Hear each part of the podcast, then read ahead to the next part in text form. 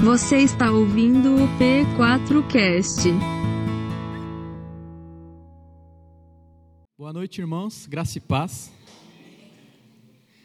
O pastor Rodrigo já já se encarregou em pregar o meu sermão. Louvado seja Deus. Eu eu vou tentar apenas agora fazer um, uma conclusão em cima disso tudo e com certeza Deus irá nos abençoar. Amém? Abra sua Bíblia no Evangelho de Jesus, segundo escreveu Lucas, capítulo 17. Lucas, capítulo 17, versículo 11. Lucas 17, versículo 11 em diante, diz assim a palavra de Deus. De caminho para Jerusalém, Jesus passava pelo meio de Samaria e da Galiléia. Ao entrar numa aldeia, saíram-lhe ao encontro dez leprosos, que ficaram de longe e gritaram: Jesus, mestre, tenha compaixão de nós. Ao vê-los, Jesus disse: Vão e apresentem-se aos sacerdotes. Aconteceu que, indo eles, foram purificados. Um dos dez, vendo que estava curado, voltou dando glória a Deus em alta voz e prostrou-se com o rosto em terra aos pés de Jesus, agradecendo-lhe. E este era samaritano. Então Jesus perguntou: Não eram dez os que foram curados? Onde estão os nove? Não se achou quem voltasse para dar glória a Deus, a não ser este estrangeiro? E lhe disse: Levante-se e vá, a sua fé salvou você. Somente até aqui. Hoje, nessa noite, eu queria pregar em cima de um título, de um tema muito importante. E esse título, já para a gente fazer a introdução desse sermão, é A Cura que Glorifica a Deus. De novo, a cura que glorifica a Deus. Se existe uma cura que glorifica a Deus, naturalmente a gente pode pressupor que nem todas as curas ou que nem todas as manifestações de cura estão expressamente glorificando a Deus por aquele que recebeu a cura. Ou seja, nem todos que receberam a cura, que receberam o milagre da parte de Deus, glorificam a Deus por tal milagre. É muito interessante porque nesses últimos dias, louvado seja Deus, nós temos aprendido, enquanto igreja, sobre vários aspectos da cura. Nós temos aprendido, por exemplo, as ferramentas é, pela qual nós alcançamos a cura. Nós falamos e nós temos aprendido que a fé ela é essencial para que nós alcancemos então a cura. A fé ela é indispensável. Nós aprendemos também que é necessário que se profetize a cura. E isso é uma verdade absoluta. É necessário também que nós profetizemos a cura. É necessário que você profetize a cura sobre a sua vida. É necessário que você profetize a cura sobre a vida da tua família, sobre a vida dos seus entes queridos, sobre a vida daqueles que você quer que Jesus alcance através da cura. Isso é uma verdade. Só que eu queria complementar todos esses aspectos dizendo que o propósito da cura é tão importante quanto as ferramentas pelo meio da qual a cura vem até nós. Ou seja, é necessário que nós creiamos para que a gente receba a cura. É necessário que nós nós profetizemos para que a gente receba tal cura. É necessário tudo isso. Só que é necessário que o propósito da cura também seja um propósito que agrada a Deus. E esse propósito é a glória de Deus. Certa vez, os discípulos, ao ver um cego de nascença, perguntaram a Jesus: Mestre, quem pecou para que este nascesse cego? Ele ou os seus pais? E Jesus, então, saindo daquela linha de pensamento é, linear, indo para o pensamento crítico, ele disse: Nem ele nem os seus pais pecaram, mas isso aconteceu para que Deus fosse glorificado para que a glória de Deus, o poder de Deus fosse manifesto através da vida dele. Ou seja, Jesus não estava se importando no momento Aonde estava a raiz daquela doença? Embora a raiz da doença de fato seja o pecado, seja algum pecado específico ou seja o pecado original lá no Éden, é fato que a doença ela entrou no mundo através do pecado. Jesus, ele ignora essa parte e ele aponta um propósito melhor, ele aponta um propósito maior, um propósito que os nossos olhos podem estar focados nele. E esse propósito é a glória de Deus. É muito vago quando eu venho à igreja, ou quando eu oro, ou quando eu quero alcançar uma cura, e eu quero que essa cura tenha algum propósito simplista. Ou seja, eu quero essa cura simplesmente porque eu quero. Eu quero ser curado dessa doença física, porque isso me causa dores. Eu quero ser curado porque essa doença emocional me tem jogado em uma ansiedade, em uma depressão. Eu quero ser curado porque eu quero é, produzir mais no meu trabalho.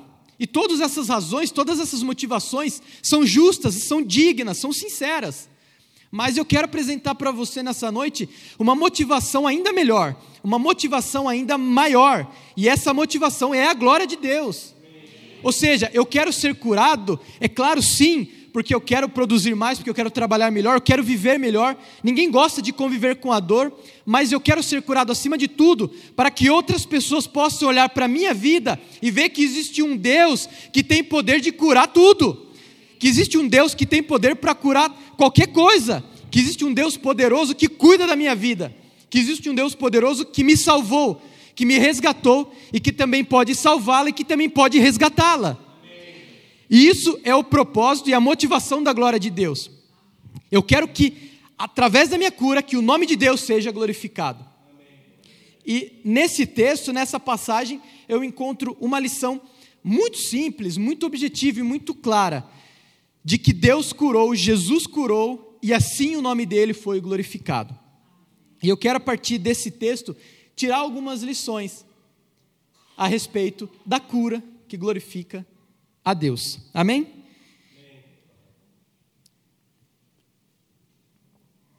Então, primeira lição que eu tiro do texto, e eu quero que essas lições estejam sempre nos direcionando, estejam sempre nos apontando para a glorificação de Deus. Amém? Então, primeira lição que eu tiro do texto é: Jesus não faz nada por acaso. Jesus não faz nada por acaso. Note comigo de novo versículos 11 e 12. De caminho para Jerusalém, Jesus passava pelo meio de Samaria e da Galiléia. Ao entrar numa aldeia, saíram-lhe ao encontro dez leprosos. Somente até aqui. Porque aquilo que Jesus faz não é por acaso. Historicamente, se você for estudar, se você for fazer uma pesquisa breve, você vai perceber que não era natural do judeu passar por Samaria não era natural de um judeu que estava vindo da Galileia e estava indo em direção é, a Jerusalém passar por Samaria. Os judeus, eles tinham ali uma birra com os samaritanos e vice-versa. Uma birra que vem desde lá do Antigo Testamento. Desde quando o reino foi dividido, quando Jeroboão assumiu dez tribos daqui, Roboão assumiu duas tribos de lá, então eles começaram já uma briga desde esse momento. Aqueles que habitavam no norte tiveram ali alguns templos construídos por Jeroboão, e eles diziam então que o local de adoração a partir daquele momento era no norte, enquanto os judeus diziam que o local de adoração era no sul, era em Jerusalém. Então, por conta disso, começou uma briga religiosa. É necessário ou não eu descer até Jerusalém para adorar Deus? Por isso que a mulher samaritana indaga Jesus a respeito disso. Onde nós devemos adorar? Aqui ou em Jerusalém? porque os nossos pais adoraram neste monte, mas os judeus adoram em Jerusalém. Uma outra briga também, é, uma outra birra, ela nasce a partir do contexto do cativeiro assírio. Quando o povo de Israel ele foi sitiado pela Síria, então a Síria, a característica assíria de, de cativeiro, de exílio, era misturar o povo. Então o povo do norte, é, historicamente falando, ele se perdeu. Ele perdeu a sua genealogia. Ele foi um povo misturado. E pelo fato dele ter sido um povo misturado, então os judeus passaram então a desprezar esse povo, porque dizia então que este povo já não era mais um, um povo puro, mas era um povo misturado. Então existia é, essas birras entre eles. Então, o judeu, quando ele ia de, da Galiléia mais ao norte para Jerusalém, ele saía, ele fazia ali um, uma travessia do, do mar da Galiléia, ele ia para Decápolis, caminhava para o sul, e chegando lá no sul, então, ele atravessava ali o rio Jordão e já desembocava ali, já na região do sul, já próximo a Jerusalém, perto de Jericó, daquela região toda.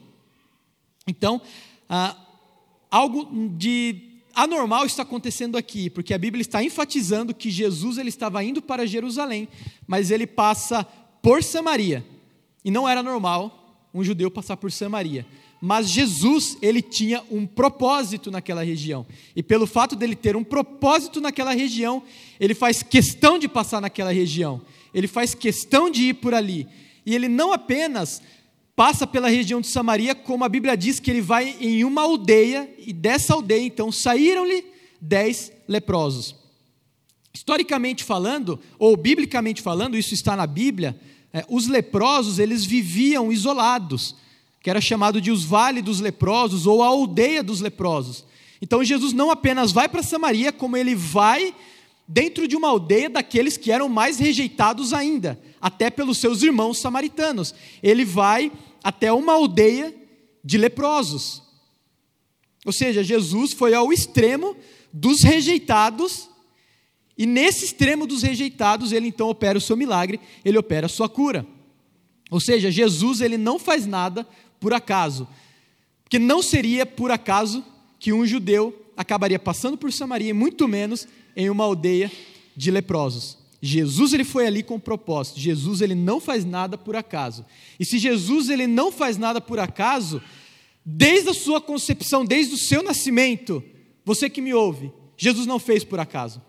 Se você nasceu, se você foi concebido pela sua mãe, é porque você estava nos planos e nos propósitos de Deus, e você estava nos planos, nos planos e nos propósitos de Jesus. Jesus quis que assim fosse. Se você está aqui hoje me ouvindo, ou se você me ouve hoje pela internet, essa mensagem gravada, saiba que você não está ouvindo essa mensagem por acaso. Você não está aqui por acaso. Você não está aqui porque você simplesmente teve uma vontade de perder o seu domingo, vamos assim dizer, um domingo à noite, onde o tempo não está muito estável, está um tempo meio, meio doido, Saiu da sua casa, saiu de onde você estava para vir aqui me ouvir, simplesmente porque brotou uma vontade do nada dentro de você. Mas se você veio até aqui, é porque Deus quis que você estivesse aqui me ouvindo.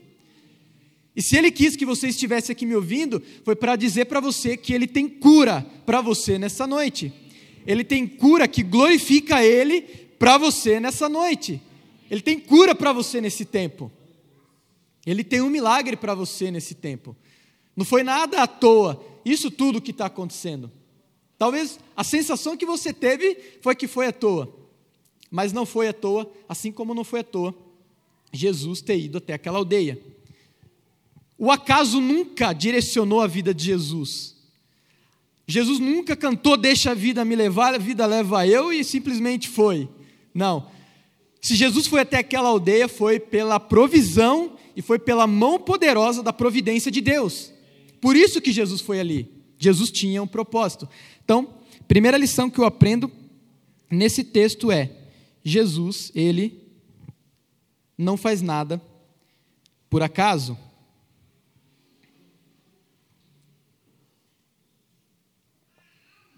Veja que o texto diz: Saíram-lhe ao encontro dez leprosos que ficaram de longe e gritaram: o texto ele não faz questão, novamente, de ir na motivação dessas pessoas serem leprosas. Se elas foram, se elas receberam isso transmitido de outra pessoa, ou pelo transmissor, ou por conta de algum pecado, o texto ele, ele não vai entrar nessa questão aqui. E essa é a mensagem que Jesus tem para você que me ouve hoje, para você que me ouve neste tempo. Que hoje Jesus, ele não está se importando com a motivação que levou você a precisar dessa cura. Seja essa cura uma cura física, seja essa cura uma enfermidade da alma, seja essa cura chamada, seja essa doença chamada pecado, que você precisa receber uma cura para isso que você tem vivido. Jesus, ele e o evangelista, ele não enfatiza a motivação dessa doença, assim como Jesus, ele não está enfatizando isso nessa noite sobre a tua vida. Aprenda, Jesus não faz nada por acaso. Mesmo se sentindo como aqueles leprosos que provavelmente se sentiam sujos ali diante da presença do Mestre, mesmo se você está hoje aqui, se você hoje me ouve, se sentindo sujo, saiba, Jesus ele está aqui. Jesus decidiu estar aqui hoje. E se ele decidiu estar aqui hoje, não é por acaso. A Bíblia vai dizer isso. Quando você lá, quando você lê lá em Apocalipse, você descobre que Jesus, ele passeia no meio da igreja, que Jesus ele caminha no meio da igreja. Jesus ele está aqui hoje. É a Bíblia que diz, não é uma visão miraculosa que eu estou tendo. É algo que está revelado na sua palavra que Jesus ele está aqui nessa noite e ele passeia no meio de nós. E se ele está aqui, se ele passeia no meio de nós, ele tem cura para você. Amém? Segunda lição que eu tiro desse texto é: Jesus pode te dar mais do que você pede. Jesus tem poder de te dar além daquilo que você quer, daquilo que você está pedindo agora. Voltemos novamente os olhos para o texto. Versículo 13 agora. Os dez leprosos ficaram de longe e gritaram: Jesus, mestre, tenha compaixão de nós. Olha só o que eles pedem. Eles pediram a cura? Não. Eles só pediram por compaixão. Jesus, mestre, tenha compaixão de nós. Diferente do, do outro leproso que Jesus curou, esse não foi o único caso de leprosos que, foi, que foram curados por Jesus, teve outros. O outro pediu para que fosse curado e para que fosse limpo. Jesus, se, se tu quiseres, então diga para que eu seja limpo. A Bíblia diz então que Jesus tocou e disse: Quero sim, seja limpo. E ele foi limpo na hora. Aqui não, eles apenas pediram por compaixão. Talvez o estado de angústia, talvez o estado psicológico da, daqueles leprosos, daqueles homens, estava tão abalados que eles não tiveram coragem de pedir a cura eles pediram talvez aquilo que eles mais sentiam falta naquela hora, que era compaixão. Talvez aquilo que eles mais precisavam ali, no sentimento deles, não era nem a cura. Talvez era que alguém chegasse ali e desse um abraço neles. Era que talvez chegasse alguém ali, estilo do pastor Toninho, e desse aquele abraço, sabe aquele abraço que só o pastor Toninho tem? E desse um abraço desses. Jesus tenha compaixão de mim. Tenha compaixão. Olha só como é forte isso.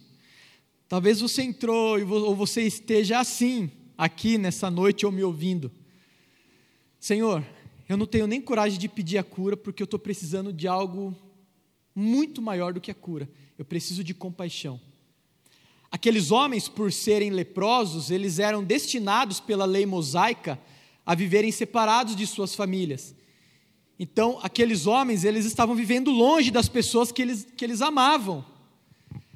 Os seus entes queridos estavam distantes e eles não podiam se aproximar, porque estava na lei mosaica. Senta qualquer dia e leia Levíticos, capítulo 13 e capítulo 14, que você vai perceber isso. Que a lei de Moisés mandava que eles fossem declarados imundos diante das pessoas e vivessem então retirados, vivessem afastados. Mas por quê? Era menosprezando eles? Não, era para cuidar dos outros que não estavam leprosos. Era para resguardar a vida de outros que não estavam contaminados com a lepra. Então, por conta disso, o que a lei mandava? Se retirem, para que outros não sejam contaminados. Mas agora imagina o coração desses homens vivendo longe de suas famílias, vivendo em angústia profunda, naquela aldeia, separados de todos, e eles pedem por compaixão. Talvez você esteja aqui hoje pedindo compaixão de Jesus. Jesus, tenha compaixão de mim. Talvez você entrou aqui hoje com uma dor tão profunda no seu coração que você está se esquecendo de outros problemas e você, você tem dito para Deus, aí no seu íntimo, aí no seu interior: Senhor, tenha misericórdia de mim. Senhor, tenha compaixão de mim. Senhor, a única coisa que eu queria receber hoje, talvez não era nem a cura. O que eu queria receber hoje da sua parte não era nem aquela visitação do Espírito Santo poderosa em que as pessoas se alegram, gritam, louvam, né, cantam louvores a Deus. Mas talvez o que eu tenho sentido falta hoje é daquela brisa suave que visitou Elias onde a sua visitação não estava no vento, não estava no terremoto, não estava no fogo, mas estava na brisa suave. Talvez o que você tem pedido a Jesus nessa noite tem sido isso, Senhor, eu preciso dessa visitação suave. Senhor, a única coisa que eu preciso hoje é paz. Eu queria sair daqui hoje simplesmente em paz, em paz, com meu coração em paz, Sabe aquele coração que às vezes está dentro de nós e parece que não está parado, parece que ele fica vibrando o tempo todo porque ele não consegue alcançar a paz, a paz que Deus tem para nós? Talvez seja isso que você tem pedido a Deus. Assim como aqueles homens pediram compaixão. Mais do que compaixão, Jesus, obviamente, ele demonstrou compaixão por eles. Isso não está expressamente escrito, mas está revelado porque o desfecho da história nos aponta para isso. Jesus teve compaixão deles. Além da compaixão, Jesus também os curou. Jesus também fez o milagre na vida deles. Então, o que eu tenho a dizer para você nessa noite é que Jesus tem para você muito mais daquilo que você tem pedido para Ele. A Bíblia diz que Ele é poderoso para fazer infinitamente mais aquilo que pedimos ou pensamos. Lembra de Ana? O que ela pediu para Deus? Um filho. Preguei sobre isso. O que ela pedia, Senhor? Eu quero um filho. O que Deus deu para ela? O maior profeta, o maior juiz que a nação de Israel teve. Profeta, juiz, sacerdote. Esse foi Samuel. Para ela, ela só queria um filho. E olha só o que Deus fez por ela. Um outro caso muito clássico também que me vem à mente agora.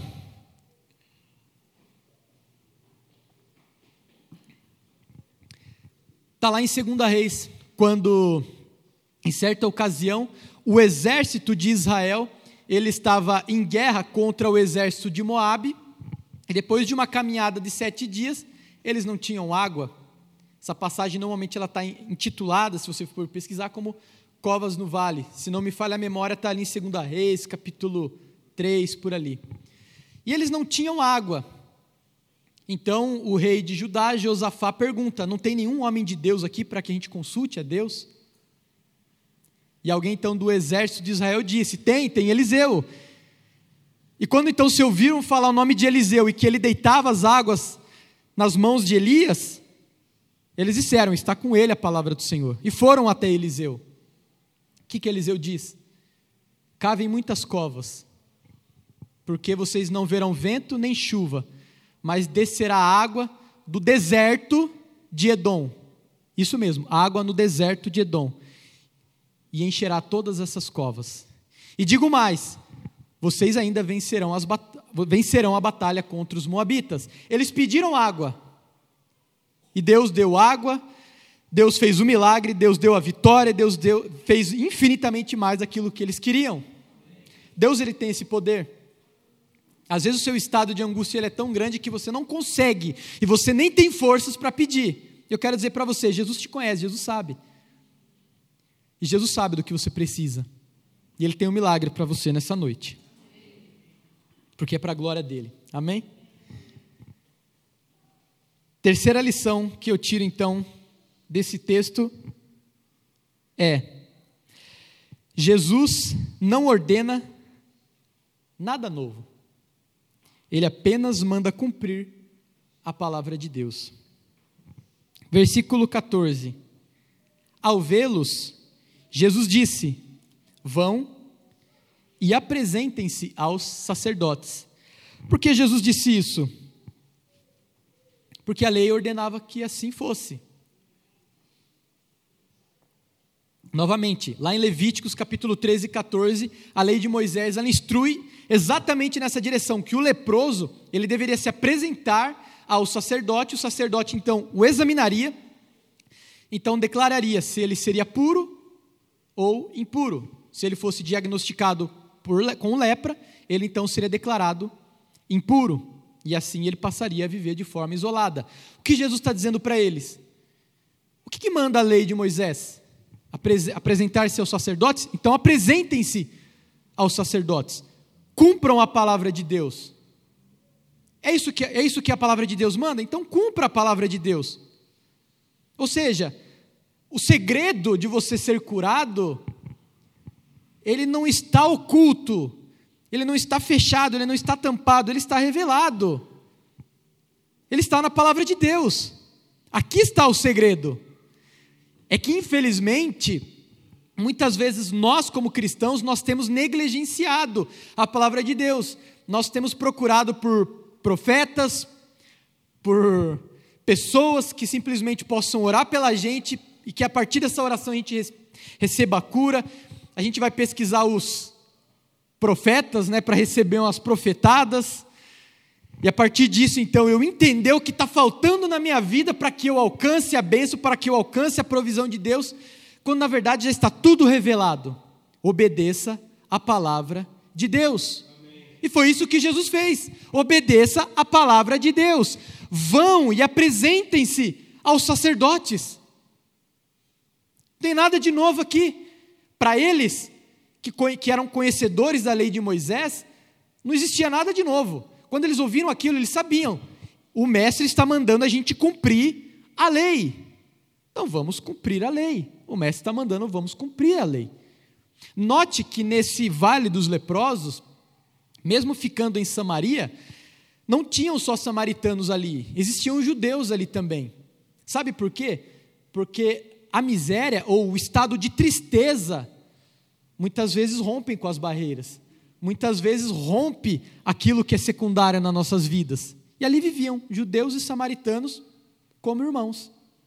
E para o lado de fora da aldeia, não. Para o lado de fora da aldeia, os samaritanos continuavam a odiar os judeus e vice-versa. E ali na aldeia não, eles viviam todos juntos, judeus, samaritanos, isso é história, tá? Cumpram a lei. Não existe nada de novo aqui. O que Jesus está dizendo é: você quer conhecer o caminho da cura que glorifica a Deus? O caminho da cura que glorifica a Deus é a obediência na palavra de Deus. O caminho disso tudo é obedecer aquilo que já está revelado. Não precisa ir atrás daquilo que está oculto. Já está revelado. Senhor, revela o que eu preciso fazer. E Ele está dizendo: Eu já revelei. Senhor, eu preciso ouvir tua voz. Então abre a Bíblia. E ouça a minha voz. E ali eu falarei contigo. Ali eu vou me revelar a você. Você quer ser guardado? Cumpra os mandamentos. Ame o Senhor teu Deus de todo o teu coração, de toda a tua alma, de, com todo o teu entendimento. Esse mandamento nos cura e nos guarda dos males desta vida. Por quê? Porque enquanto eu amo a Deus, eu estou ao mesmo tempo glorificando a Deus e eu estou ao mesmo tempo me, me isolando, me resguardando da idolatria. Isso traz cura para mim. Ame ao teu próximo como a ti mesmo. Enquanto eu estou amando o próximo como a mim mesmo, ao mesmo tempo eu estou glorificando a Deus por estar obedecendo à Sua vontade, ao mesmo tempo eu estou me resguardando dos males da vida. Enquanto eu amo o próximo, eu estou me resguardando da amargura, eu estou me resguardando da falta de perdão, que tem encerrado muitos cristãos na depressão. Enquanto eu amo o próximo, eu estou me resguardando da cobiça, eu estou me resguardando do roubo. Eu estou me resguardando de muita coisa. E tudo isso me traz cura, traz cura para a minha alma. Porque a minha alma ela é santificada. Enquanto minha alma ela é santificada, minha alma ela é curada. Amém? Então, obedecer a palavra de Deus manifesta a cura dele sobre a minha vida. E note outro ponto importante, uma característica muito interessante que a Bíblia diz, olha só. Versículo 14, parte B indo eles, foram purificados. A Bíblia não diz que quando eles foram, então receberam a purificação. A Bíblia não diz que quando eles chegaram até o sacerdote, eles receberam a purificação. O evangelista ele é enfático em usar essa expressão contínua, esse verbo contínuo, indo. Eles estavam caminhando. O verbo está acontecendo. É o que é chamado no português o modo verbal gerúndio. O verbo ele está acontecendo. Está acontecendo, é contínuo. E ele não usa isso apenas aqui. E vendo que estava curado, voltou dando glória a Deus. Ele enfatiza bastante o uso desses verbos contínuos. E o que, que isso nos ensina? Isso me ensina que a palavra de Deus não é algo que eu obedeço aqui enquanto eu estou sendo constrangido pelo pregador. Não é algo que eu obedeço aos domingos, porque o domingo eu separei para o Senhor. Não é algo que eu obedeço um dia na semana e no outro dia eu não obedeço. Essa expressão contínua, indo eles, nos traz a ideia, nos traz a verdade que a palavra de Deus eu preciso obedecer ela diariamente. Eu preciso continua, continuamente obedecer a palavra de Deus. Eu preciso a todo instante, a todos os minutos, obedecer e me esforçar a obedecer à vontade de Deus. Não é algo que eu simplesmente obedeço para alcançar a cura. Porque se assim fosse, então essa cura, ela só tem um propósito, render glória para mim mesmo. Agora, se eu entendo que eu preciso obedecer continuamente a palavra de Deus, então eu recebo a cura que glorifica a Deus. Isso é contínuo. Amém, irmãos? Que isso seja em nossas vidas uma realidade. Que isso não seja apenas um aprendizado. Olha, hoje eu aprendi o que era gerúndio. Não. Eu não sei nem quem é esse tal do gerúndio. Não sei nem que, como é que ele assina isso daí. Mas eu sei de uma verdade: eu preciso obedecer a palavra de Deus todos os minutos da minha vida. Eu preciso todos os dias me debruçar nela e aprender com ela e viver essa palavra.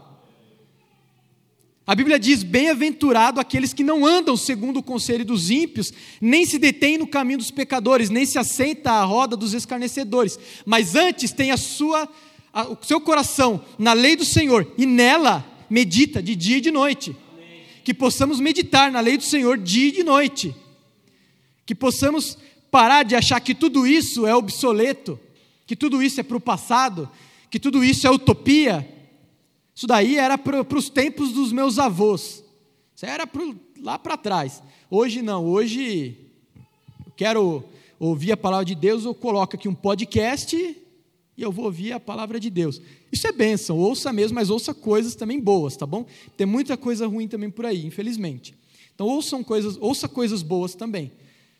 Mas é necessário se debruçar sobre a palavra de Deus, aprender com ela, ser ministrado por ela, ter esse momento de intimidade com Deus.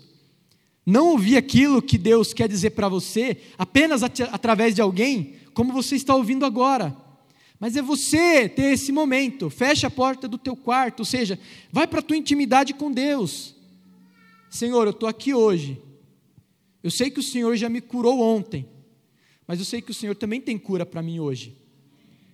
Eu sei que o Senhor tem cura para mim hoje, mas eu sei que o Senhor tem cura para mim amanhã. Só que eu não faço isso simplesmente porque eu quero, como um fim em mim mesmo. Eu faço isso porque o teu nome é de ser glorificado através de tudo isso. Amém? Glória a Deus. Então Jesus ele não ordena nada novo. Então, o caminho para a cura já foi te apresentado. O caminho para a cura é a obediência à palavra de Deus. Quarto ponto, quarta lição que eu aprendo com esse texto é: a obediência à palavra de Deus move a mão curadora de Cristo. De novo, a obediência à palavra de Deus move a mão curadora de Cristo. Assim como a, a obediência ela é o caminho para a cura, Jesus ele é o poder para a cura. A Bíblia diz que enquanto eles iam, eles foram curados. Quem curou? Quem os curou enquanto eles iam? O próprio Jesus. Enquanto eles manifestavam a sua fé, enquanto eles manifestavam a sua obediência, O poder de Jesus os alcançou e os curou. Amém. Ou seja, eu preciso obedecer a palavra de Deus? Preciso. A obediência à palavra de Deus é o caminho para a cura? É. Mas a obediência à palavra de Deus não é o poder da cura. O poder da cura é Jesus. Amém. O poder da cura é o próprio Cristo. O poder da cura é Deus. Não é porque você obedece que nessa obediência está o poder para te curar. Quantas pessoas que nós conhecemos que obedeciam a palavra de Deus e que não receberam cura? Quer um exemplo? Paulo. Por três vezes roguei ao Senhor que me tirasse esse espinho da carne. E o Senhor me disse: A minha graça te basta, e o meu poder se aperfeiçoa na sua fraqueza. E cá entre nós, que Paulo, a gente há de concordar que Paulo era alguém que obedecia a palavra de Deus. Amém? Glória a Deus, porque a gente concorda nisso. Por quê? Porque o poder da cura não está na obediência. O poder da cura está no próprio Cristo. Amém. Está no próprio Filho de Deus. Não é porque eu obedeço. Não é porque eu sou bonzinho. Não é porque eu posso. Não é porque eu sou um pregador. É porque Ele é bom. Amém. É porque Ele pode. É porque Ele é bonzinho. Nós cantamos um louvor que diz exatamente isso tua bondade me seguirá. O salmista vai dizer isso, lembra? Salmos 23: bondade e misericórdia me seguirão todos os dias da minha vida. E que mais que ele vai dizer? Ele vai dizer que esse Senhor me guia às águas tranquilas e refrigera a minha alma. Note aqui, percebe o que está tá, que tá nesse salmo? Ele diz: guia-me às águas tranquilas e refrigera minha alma. São as águas que refrigera a alma do salmista? Não. É o próprio pastor que refrigera a alma do salmista. O que o salmista está dizendo é: assim como eu, como pastor, levo a ovelhinha às águas tranquilas, porque essas ovelhas, ovelhas normalmente elas se espanta muito fácil, ela se assusta muito fácil, então ela se assusta até com o próprio reflexo dela na água, então ela tem que ser levada às águas calmas elas não podem ser levadas às águas agitadas, elas precisam ser, elas precisam ser levadas até águas calmas para que elas possam tomar água e assim então é, se refrescar. O salmista ele está usando essa mesma figura, assim como eu levo essa ovelhinha lá nas águas tranquilas. E essas águas refrigeram a ovelha, assim o Senhor refrigera a minha alma. E se o Senhor refrigera minha alma, é porque o Senhor é as minhas águas tranquilas. O Senhor é essas águas de quem eu quero beber todos os dias. Volto a repetir: a obediência é o caminho para a cura e você deve caminhar nela. Mas sabe de uma coisa: o poder da cura está em Jesus Cristo. E aqui eu volto a dizer: por quê? Porque a glória da cura não está na sua obediência. Você não pode simplesmente dizer: Olha, eu fui curado porque eu obedeci. Não. Eu fui curado por Jesus. Eu fui curado pelo poder de Deus. Eu fui curado pelo poder de Jesus Cristo na minha vida. Enquanto eu obedecia, enquanto eu caminhava na vontade de Deus, Ele me curou. Ele liberou o seu poder sobre a minha vida. Então a glória é dele, a glória não é minha. Amém? Louvado seja Deus. Quinto, e quinta e última lição que eu tiro desse texto é: a gratidão é o sinal daquele que foi salvo pela fé. A gratidão é o sinal daquele que foi salvo pela fé. E aí a gente então caminha para o desfecho. Versículo 15. Me acompanhe.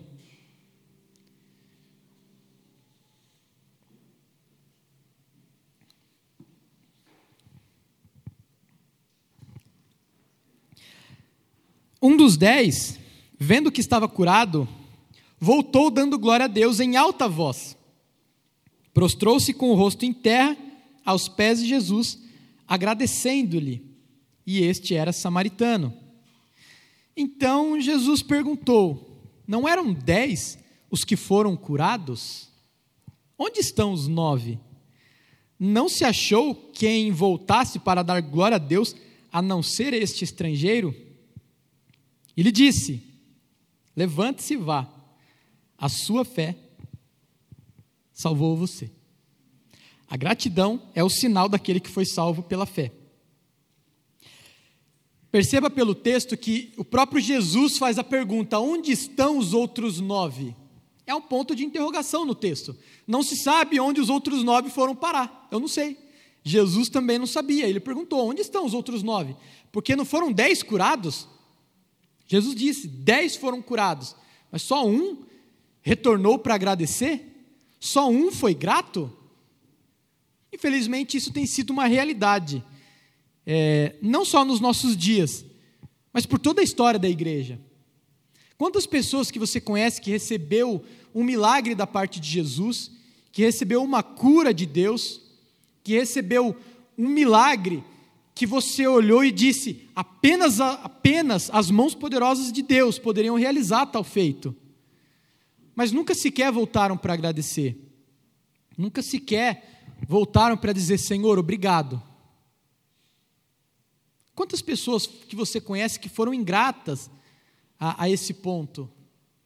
Ou talvez, se você fizer uma autoanálise, quantas vezes você pediu algo para Deus, recebeu, e você tem sido ingrato com tudo aquilo que você tem recebido. Hoje, enquanto eu estava dirigindo para cá, eu vinha no carro e eu falando com Deus, orando, e eu recebi ali uma, uma bela de uma repreensão, uma exortação de Deus.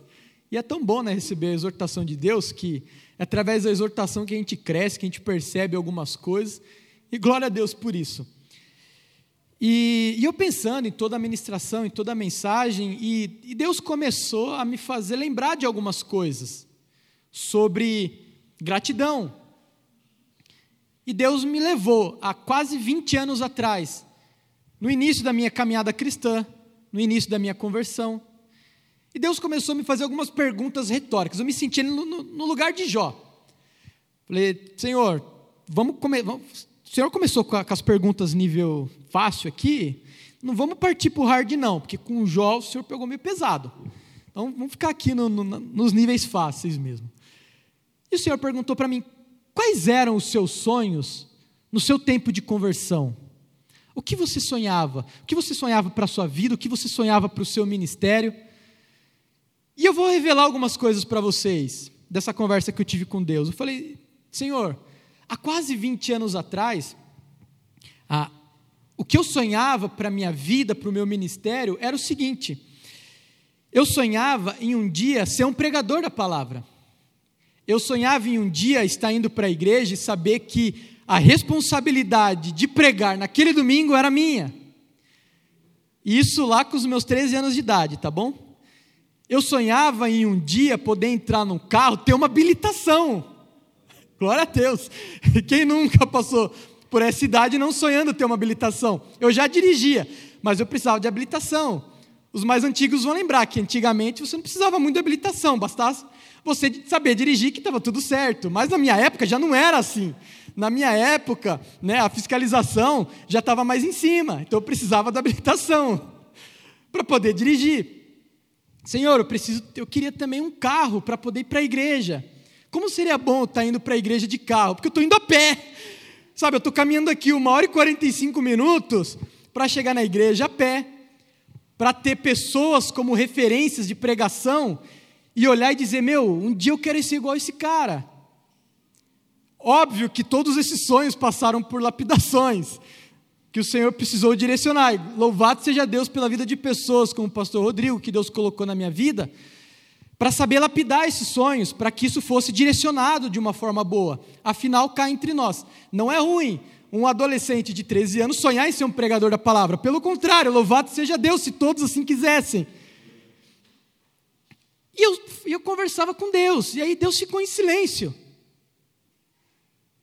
Eu falei, tá bom, senhor, entendi. O senhor quer dizer que eu estou indo para a igreja hoje, com habilitação, dirigindo meu carro e que hoje a responsabilidade de pregar é minha. Ele falou: é. E eu entendi onde ele quis chegar. Falando sobre gratidão, não tinha como ele não levar para o lado da gratidão. E ele perguntou: Quantas vezes você tem sido ingrato comigo, André? Ele me chama de André, ele não me chama de pastor André, não sei porquê. Quantas vezes você tem sido ingrato comigo, André? Que você tem pedido coisas sempre além, você tem sonhado sempre mais, sempre mais, sempre mais, e isso é bom, porque quem sonha não, quem não sonha não vive. Mas você tem esquecido de agradecer por tudo aquilo que eu já fiz para você. Pastor Rodrigo, eu disse né, que, ele, que ele já tinha pregado o meu sermão, e ele falou um trecho de uma música, né? Te agradeço, Senhor, por tudo que tens feito. Eu te agradeço. Essa música mexe muito comigo, que fala de gratidão. Porque a gratidão é uma marca daquele que foi salvo pela fé. Eu falei, tá bom, Senhor, muito obrigado. Porque um dia eu sonhei isso e o Senhor me deu. Muito obrigado, porque eu sonhei isso também e o Senhor me deu. Muito obrigado que o fato de eu ir hoje para a igreja dirigindo um carro, não precisar caminhar quase duas horas a pé, é a realização de algo que eu sonhei há quase 20 anos atrás. Muito obrigado, Senhor, porque um dia eu sonhei isso.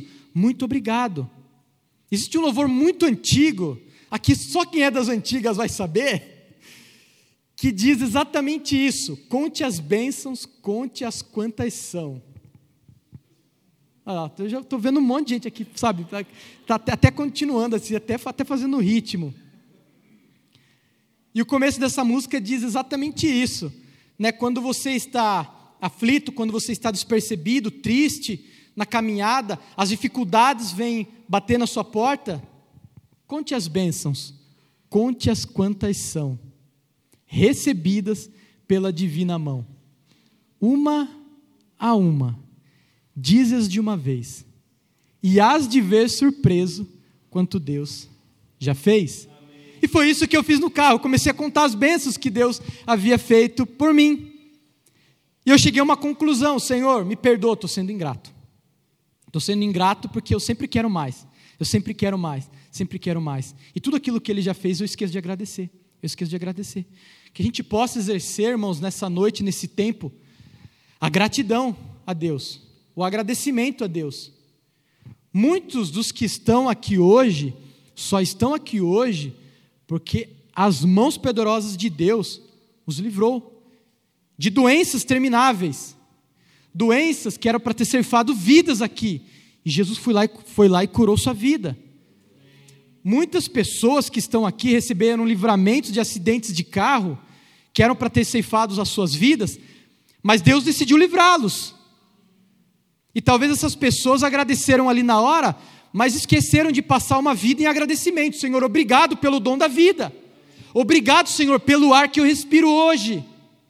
Obrigado, Senhor, porque o teu poder é manifesto na sua criação. Obrigado, Senhor, pela sua criação.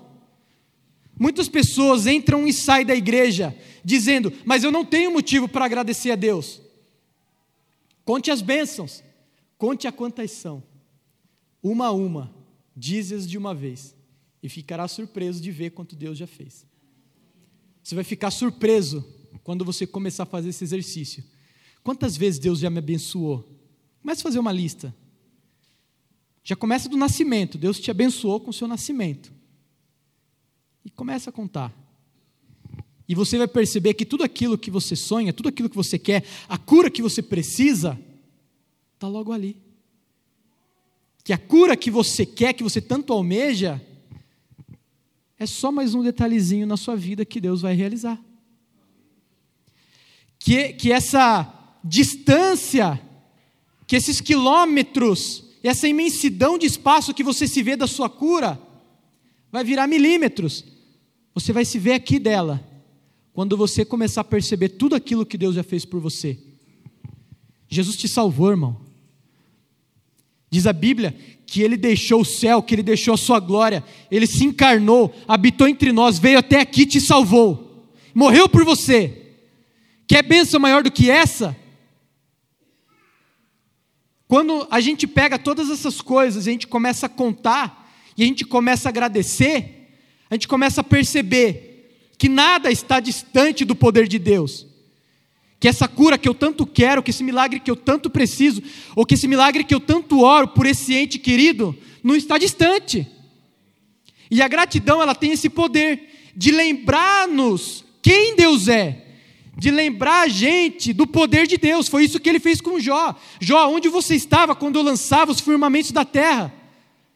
Onde você estava quando eu criava todas as coisas e as estrelas cantavam na minha presença? Onde você estava? Me responde, se você é tão sábio. Então parece que aquela doença de Jó, diga-se de passagem, também era lepra? Foi diminuindo, foi diminuindo, foi diminuindo, e o poder de Deus foi aumentando, foi aumentando, foi aumentando, foi aumentando, ao ponto de Jó dizer: De coisas loucas eu disse, bem agora sei que tudo podes, e que nenhum dos seus planos pode ser frustrados. Antes eu te conhecia de ouvir falar, agora os meus olhos te veem. Agora eu contemplo o teu poder, eu contemplo a tua cura. Por que os meus olhos te veem? Porque eu olho para a criação, eu olho para aquelas perguntas retóricas que Deus me fez e eu vejo o poder de Deus revelado e manifesto na criação. Porque eu olho para o milagre que Ele fez na minha vida e eu vejo que não há nada impossível para que Ele realize daqui em diante. É por isso que os meus olhos viram o Senhor. É por isso que a gratidão nos aproxima de Deus, porque a gratidão nos lembra de quem Deus é, a gratidão nos lembra do poder de Deus. Seja grato. A gratidão é a marca daquele que foi salvo. Perceba a palavra que Jesus usa: vai e a tua fé te salvou. Essa palavra salvou, que vem do original grego sozo, ela tem o complemento sozoquem, que não significa apenas curado, mas curado por completo, curado por excelência. Essa cura não era apenas a cura da lepra. Quando Jesus disse: Vai, a tua fé te salvou, essa cura era a cura da alma, essa cura era a salvação. Apenas aquele que voltou para agradecer manifestou a salvação que Jesus tem para dar. É por isso que existem muitas pessoas que recebem milagres, recebem curas de Deus. A gente percebe, meu, mas não é possível, essa pessoa não é salva. E talvez não seja mesmo. Porque não foi grata. Que nessa noite isso não esteja sobre a sua vida. Que a gente possa se lembrar de quem Deus é. Que a gente possa se lembrar de tudo aquilo que Ele fez por nós. E essa gratidão, ela não é expressa de qualquer forma. Perceba que ele, quando ele se aproxima do mestre, que ele vem, olha o gerúndio de novo, o, o verbo contínuo de novo, ele vem glorificando a Deus. A Bíblia não diz que ele glorificou, a Bíblia diz que ele veio glorificando a Deus, é um ato contínuo, ele estava glorificando. E o que ele fez? Ele se prostrou diante do mestre e dava glórias a Deus. É por isso que a nossa cura, por isso que o nosso milagre precisa caminhar e precisa ter o foco da glória de Deus. Ele se prostrou, não foi de qualquer forma que ele agradeceu a Deus, foi se prostrando. Isso mostra reverência. Ele foi grato de forma reverente. O, o, os joelhos dobrados eram um, um sinônimo de extrema reverência nos tempos de Jesus. E infelizmente, na nossa cultura, nos dias em que vivemos hoje, parece que nós não temos mais é, em nossa cultura nada que expresse reverência mais. Não existe mais isso. Não existe nada mais, parece que expresse a reverência. Essa história de dobrar os joelhos para orar, parece que ficou lá atrás. Parece que era algo de uma cultura, algo de, algo de um contexto específico, e parece que eu não preciso mais devotar reverência a Deus. Essa ideia de reverência ela está muito distante da nossa vida, da nossa cultura. Existe uma, uma geração que se levanta, e essa geração, eu não estou me referindo a um intervalo de idade específico, mas eu estou dizendo de pessoas específicas que perderam o senso de referência, de reverência. Reverenciar a Deus por quem Deus é, já não é mais algo vivo nos nossos dias, não é algo mais necessário. Essa mesma geração, volto a dizer, não estou me referindo a um intervalo de idade, mas estou me referindo a pessoas específicas. Essa mesma geração é geração que não quer mais prestar honra para nada e nem ninguém. Essa mesma geração é aquela que desonra os seus pais. Quantos filhos hoje têm desonrado os pais pela necessidade de impor a sua ideia? Não porque é, vai à escola, lê um livro, lê um comentário, assiste um vídeo no YouTube, se acha o dono da razão, percebeu algo que até então ninguém percebeu, até parece as ideias conspiracionistas, né? Que percebeu uma verdade que até então estava oculta de todos. E que essa verdade é uma verdade absoluta e quer impor essa verdade na vida dos pais. E chega para os pais e diz: Pais, vocês estão passados, vocês são chucros, sabe, vocês têm costumes, sabe, muito retrógrados, e isso e aquilo, porque eu sei a verdade, porque você tem que ser assim, tem que ser assado, você quer impor a sua filosofia. O interessante é que essa geração fala de imposição impondo. Como assim? Eu vou falar de imposição impondo. Como é que eu combato uma imposição impondo uma ideia? Essa mesma geração diz que a revelação que eles tiveram de Deus, que é o Deus Paizinho, e isso não está errado, tá? porque Deus de fato ele é o nosso Pai, é a mesma geração que tem, que tem desonrado os pais, que tem desonrado os líderes. Irmãos, presta atenção numa coisa, olha aqui para mim. Se essa sua ideia, se essa sua verdade tem feito você desonrar os seus pais, essa ideia, essa verdade, ela é mundana, portanto, ela deve ser rejeitada. Se essa verdade que você tanto quer impor, se essa realidade que só você percebeu, que você tanto quer impor para a igreja e para os seus líderes, tem feito você desonrar os seus líderes, isso é mundano e deve ser rejeitado. Então toma cuidado. Principalmente você que é jovem, principalmente você que é adolescente. Normalmente adolescente tem, tem esse ímpeto muito vivo dentro dele, né, de, de querer mudar o mundo, e esse mundo tem que ser mudado do dia para a noite, e chega para os pais e afronta os pais, e pai, porque eu aprendi, porque olha, mas Jesus disse isso, Jesus disse aquilo, e começa a desonrar os pais, e começa a desonrar os líderes, com essa imposição de ideias. Presta atenção, isso não é bíblico. Isso está infringindo mandamentos. Essa verdade não pode de forma alguma fazer com que você desonre os seus pais. Eu não estou dizendo que os seus pais, que os seus líderes sempre vão ter as opiniões assertivas. Não. Mas o que eu estou dizendo é que essa, essa, se essa sua opinião tem feito você desonrá-los, isso de fato é mundano. Isso de fato, isso de fato precisa ser rejeitado. Se aquilo que você carrega tem feito tudo isso, irmãos, rejeite. Coloca um ponto final isso na sua vida. Amém? Rejeite isso. Rejeite essa, essa tão gloriosa verdade que você tem recebido. É, é sabido de nós que existem muitos movimentos hoje, principalmente dentro daquilo que é chamado hoje dos não igrejados, de pessoas que parecem que só estão preocupados em denunciar a igreja. A denúncia profética, quando a gente olha para a Bíblia, ela sempre é uma denúncia contra o pecado. Mas existem agora esse movimento dos não igrejados que a denúncia está focada apenas na igreja.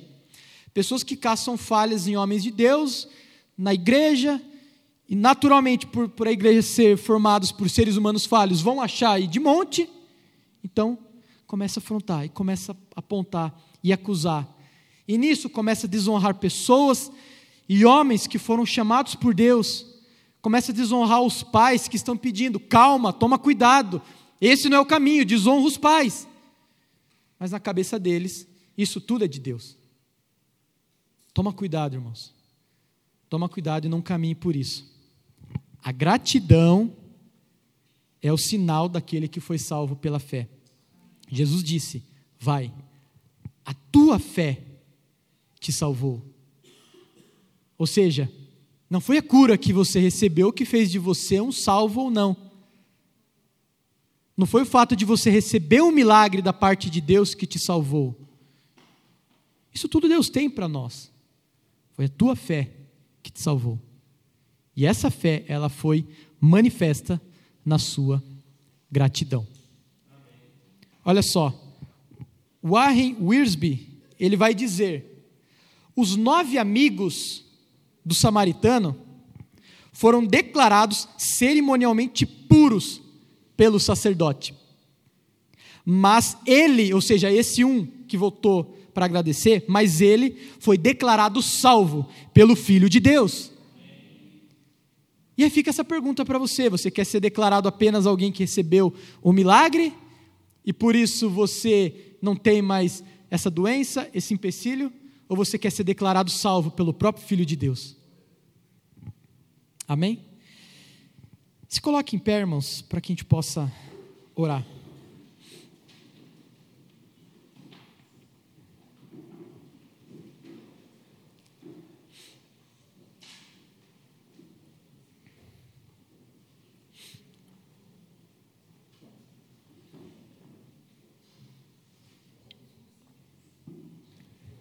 Queria que você fechasse os seus olhos agora, amém? Queria que você também que está nos assistindo, em que tempo for, que você também pudesse fechar os seus olhos. E que você abrisse seu coração para que o Espírito Santo ministrasse nele. A cura que glorifica a Deus é aquela que é pautada na Sua palavra é aquela que vem pela obediência contínua da vontade de Deus, aquela que vem com a manifestação da gratidão, acompanhada por louvores e reverência. Então, com seus olhos fechados, eu queria que você lembrasse tudo aquilo que foi ministrado. Principalmente que Jesus ele não faz nada por acaso. Queria que você lembrasse também que Jesus ele pode te dar muito mais aquilo que você pede. Mas seja grato, irmãos. Antes de você pedir algo a Deus nesse tempo, nessa hora, queria convidar você a trazer à sua memória tudo aquilo que Ele já fez por você. Naturalmente você não vai conseguir se recordar de tudo porque o tempo não nos permite, mas que você pudesse se lembrar de algumas coisas. Eu queria te ajudar com algumas delas. Queria lembrar você dizendo que Jesus te deu o dom da vida. E esse dom da vida, ele não é uma maldição em você. Ele não pode ser encarado com um eu não pedi para nascer. Esse dom da vida é um privilégio que o Pai te deu. É um privilégio que o Mestre te deu. É um privilégio de você estar vivo, porque você tem a oportunidade todos os dias de glorificar o nome dEle. Esse privilégio não foi concedido a todos, mas foi concedido a você que está aqui hoje. Você tem o dom da vida. Jesus também te deu o ar que você respira. Jesus te deu fôlego de vida. Jesus soprou sobre você o seu espírito. E depois da salvação, o Espírito Santo passou a fazer morada em você. Essa foi outra bênção que você recebeu. Você passou a ser habitação do Espírito Santo. Sabe naqueles momentos difíceis em que você pensa que não vai suportar? E por algum milagre que você não soube explicar, você passou e fez hoje que você estivesse aqui, não foi o acaso, mas foi a mão poderosa da providência de Deus. Foi o Espírito Santo aí dentro de você te dando forças para continuar. Se estava difícil passar com ele, eu tenho que dizer para você que você não suportaria sem ele.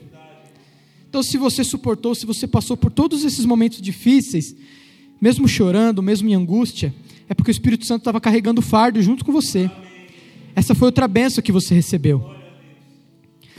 Outra benção que você recebeu, obviamente, foi a salvação que te proporcionou tudo isso. Lembre que Deus não precisava fazer nada disso. Lembre-se que nós já estávamos com o nosso destino decretado, e esse destino era a perdição eterna. Mas Deus interferiu na história humana e enviou o seu filho. E esse filho morreu no meu e no seu lugar e nos deu a bênção chamada bênção da salvação. Que você possa lembrar dessa bênção, que você possa olhar para a cruz nessa hora. Que nesse tempo você olhe para a cruz e encontre nessa cruz um motivo de gratidão. Que você lembre que o motivo da sua gratidão hoje custou o sangue precioso de Jesus na cruz. Que aquilo que te faz ser grato hoje, aquilo que te entrega a salvação hoje, aquilo que te dá a vida eterna hoje, custou a vida do Filho de Deus que isso que te dá gratidão custou o esvaziamento de Jesus, Porque diz a Bíblia que ele se esvaziou de sua divindade, esvaziou da sua glória, tornou-se humano, tornou-se forma humana e foi fiel até a morte obediente e morte de cruz. E eu quero te lembrar disso. Que hoje você pode agradecer a Deus pela bênção da salvação. Que possa existir júbilos no seu coração, porque Ele te salvou que você possa também agradecer a Deus, porque existem promessas de Deus sobre a tua vida e sobre a tua família. Existem promessas de que aquilo que você não alcançou e várias coisas que você não alcançou, você alcançará. Existem promessas. E uma delas está expressamente escrita. Quando João ele vai dizer: "E eis que eu vi novo céu e nova terra. E ali o mar já não existe. Aquilo que criava a separação de João com a sociedade, que era o mar, já não existe ali. Já não existe no céu. E ali já não haverá mais morte, já não haverá mais pranto, já não haverá mais dor, já não haverá mais tristeza, já não haverá mais necessidade de cura Ali Ele limpará dos seus olhos todas as lágrimas. Que você possa agradecer a Deus por essa promessa que um dia você alcançará. Que você possa agradecer a Deus por tudo isso, porque Ele prometeu. E a Bíblia diz que Ele é fiel e justo para cumprir tudo aquilo que Ele prometeu. Agradeça a Deus por tudo isso, irmãos. Aleluia. Traga o seu coração, a sua mente, tudo aquilo que Ele já fez por você. Agradeça a Ele. Diga obrigado, Senhor obrigado. Mesmo que as palavras não venham à sua boca, chore na presença dEle, se quebrante na presença dEle. Essa semana eu orava com Deus, falava com Deus, e Deus me começou a trazer memória tantas bênçãos que Ele fez por mim, e minha única reação foi o choro.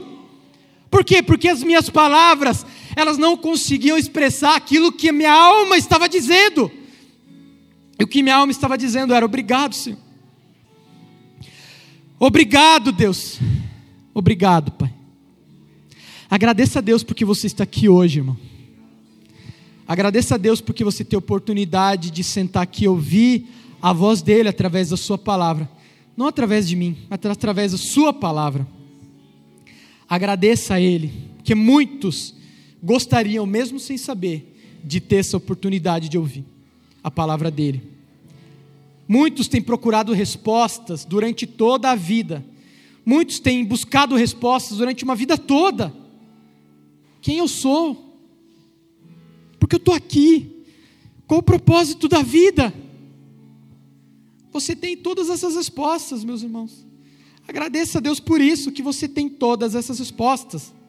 Você é filho de Deus. Aleluia. E você está aqui para glorificar o nome de Deus. Você está aqui para torná-lo conhecido.